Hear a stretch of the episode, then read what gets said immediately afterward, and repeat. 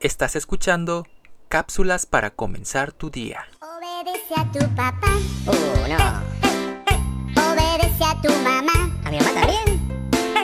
Y si lo haces el Señor, ¿Qué va a pasar? ¿Qué va a pasar? larga vida te dará. Mira vos.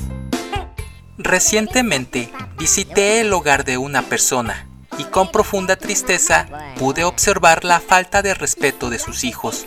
Mientras caminaba de regreso pensaba, ¿habrá felicidad en ese hogar? Cada día al despertar, a Jesús debes orar. Orar.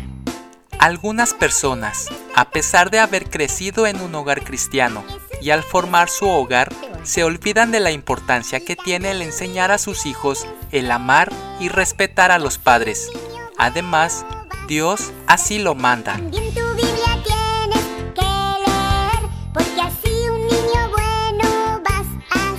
Muchos de los padres en la actualidad han permitido que sus hijos lleven una vida de completo desorden, por lo que existe la falta de respeto entre padres e hijos. Mamá, papá, aún estamos a tiempo. Dejemos de preocuparnos por darles a nuestros hijos las cosas materiales y velemos por la santidad de nuestros hijos, por el buen testimonio que deben dar y seamos más sobrios en nuestras actitudes hacia ellos.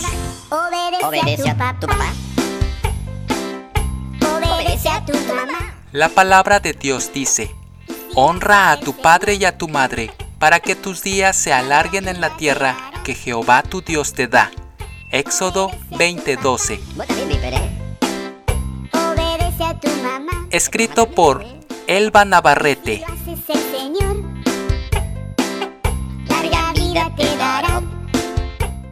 Soy Moisés Nava. Que tengas un excelente día.